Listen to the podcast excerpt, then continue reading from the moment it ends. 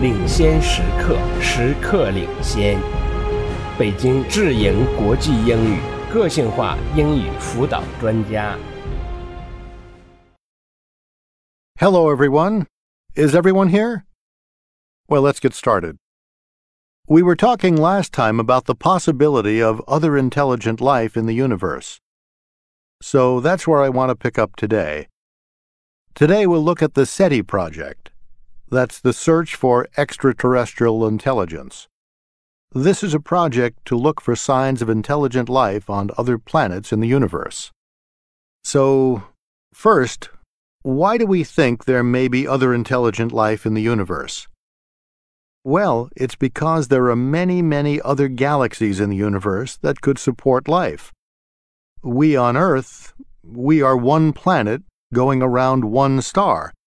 But our galaxy has approximately 400 billion other stars, stars that may have other planets where intelligent beings could live. And throughout the universe, there are at least 100 billion, that's 100 billion other galaxies. So most scientists think that somewhere in these 100 billion galaxies, there must be other planets that are similar to our Earth, and that at least one of those planets has other intelligent beings. We just have to locate them. Now, how does the SETI project search for life? The SETI project searches for life using large radio telescopes. These radio telescopes search for radio signals in space. They are looking for signals that could be from other intelligent beings.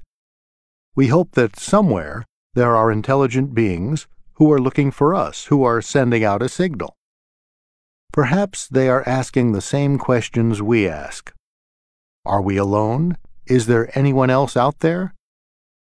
Now, in my opinion, this is some of the most exciting scientific research being done today. Why? Why is it so exciting? Well, I think that locating other intelligent life, if and when this happens, will completely change how we think about ourselves and about the universe. Just imagine knowing that there are other beings out there, that we are not alone. So I think this is one of the most interesting areas to investigate. So the SETI project tries to locate intelligent beings in the universe by searching for radio signals from space. But why radio signals? Well, there are two reasons radio signals are better. First, they travel very quickly.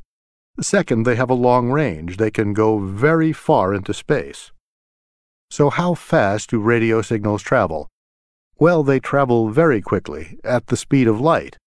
So, for example, the nearest galaxy, Alpha Centauri, is approximately 4.2 light years away. Traveling at the speed of light, it takes four years for a radio signal to reach us. On the other hand, the fastest rocket only travels about 10 miles per second.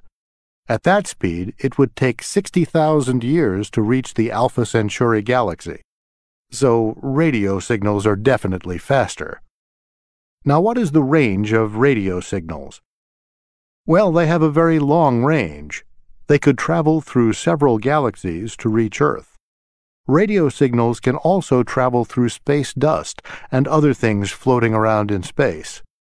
So, if any intelligent beings in other galaxies are sending radio signals, there's a good chance that the signals can reach Earth. I see a question. Yes. Why don't we just send rockets to look for intelligent life? Good question. I'm glad you asked. Well, for one thing, they're much slower. Unlike radio signals, rockets can't travel at the speed of light. Also, they don't have a very wide range. In addition, you're restricted to looking in one direction. You point the rocket in one direction and go that way. But we can search for radio signals in every part of the universe, not restricting ourselves to one direction. So overall, you can see why searching for radio signals is better. Okay, so that's all for today. Next time we'll talk more about this and talk about what we will do when we hear a signal, a very important question. So think about that. What should we do when we hear a signal from another intelligent being. Until then, have a good week. I'll see you next time.